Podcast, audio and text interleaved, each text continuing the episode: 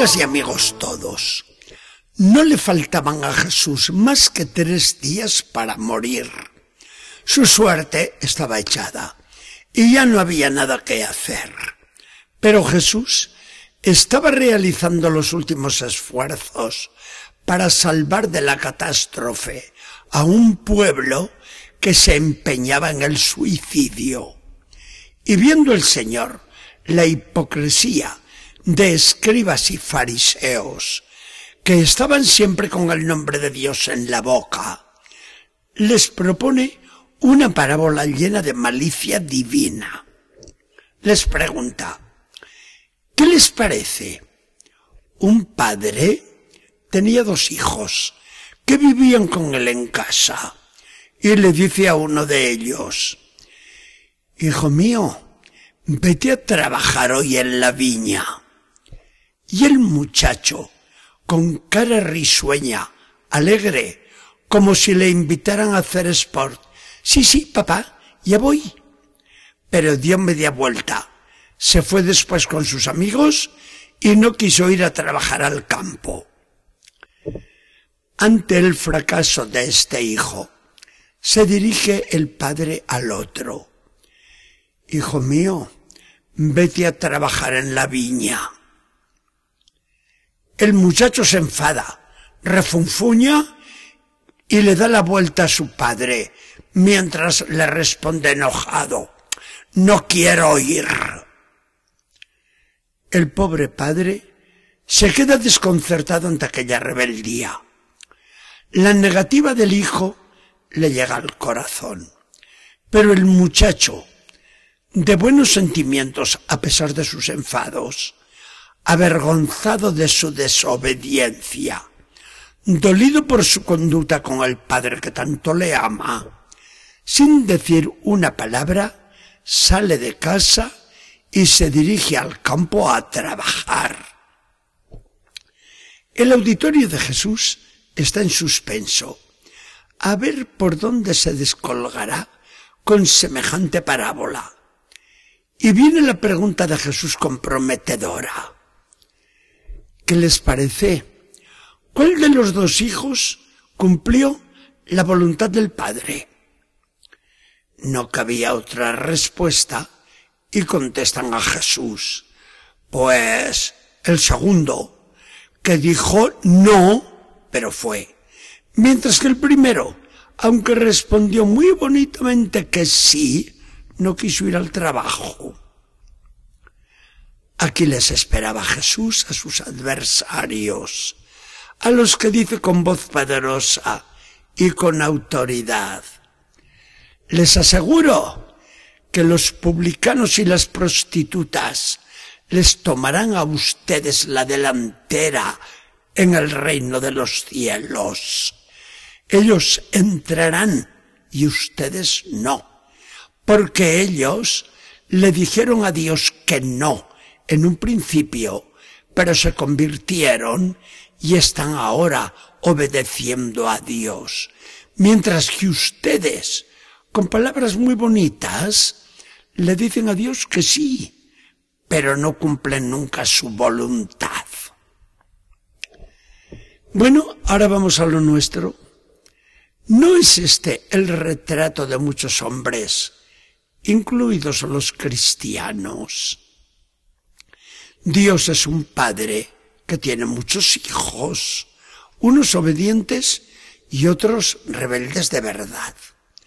Unos tienen apariencias de rebeldes, pero cumplen siempre su voluntad. Otros son pecadores en un principio, pero saben volverse a Dios y son después los hijos y las hijas más dóciles. Los hijos perfectos son, naturalmente, los que tanto de palabra como de obra hacen siempre la voluntad de Dios.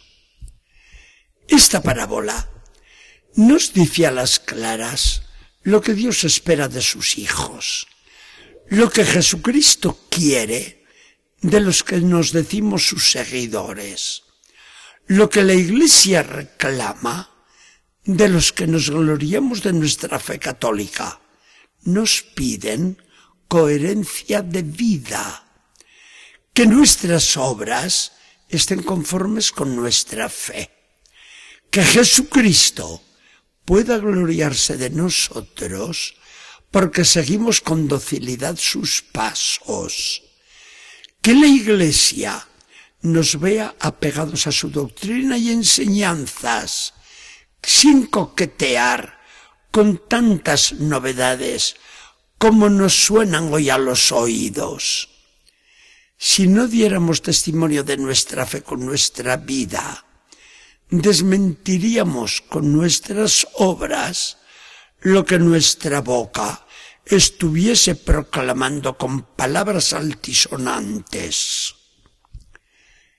Pablo, ante las puertas de Damasco, se ofrece generoso. Señor, ¿qué quieres que haga? María, en la anunciación del ángel, no pone límites a su entrega. Que se cumpla en mí tu palabra.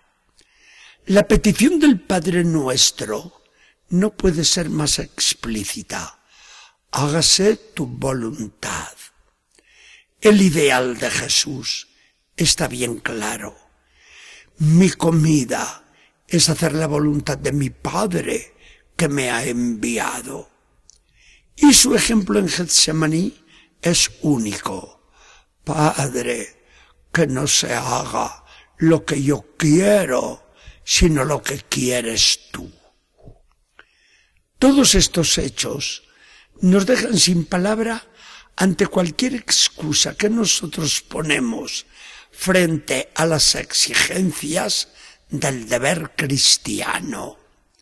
Por el contrario, son el mayor estímulo y el acicate más fuerte para responder plenamente a todo aquello que nos pide nuestra vocación cristiana y católica. Por eso, como Jesús, como María, como Pablo y como todos los santos, sabemos repetir con toda la sinceridad de nuestros labios y de nuestro corazón que se haga tu voluntad en la vocación y lugar que me has designado en el mundo y en la iglesia. Que se haga tu voluntad en el cumplimiento de mi deber de cada día. Que se haga tu voluntad en el desempeño de mi trabajo, hecho siempre con la mayor perfección. Que se haga tu voluntad cuando me aprieta el dolor de una enfermedad. Que se haga tu voluntad cuando la vida se vaya apagando como una lámpara. Que se haga tu voluntad en el instante supremo de la muerte. Que se haga tu voluntad cuando siempre y en todas partes. Señor, ¿qué quieres que haga? Y Padre, hágase tu voluntad. Son la pregunta y la petición de los hijos legítimos, de los que no engañan, de los que entran seguros en el reino de los cielos.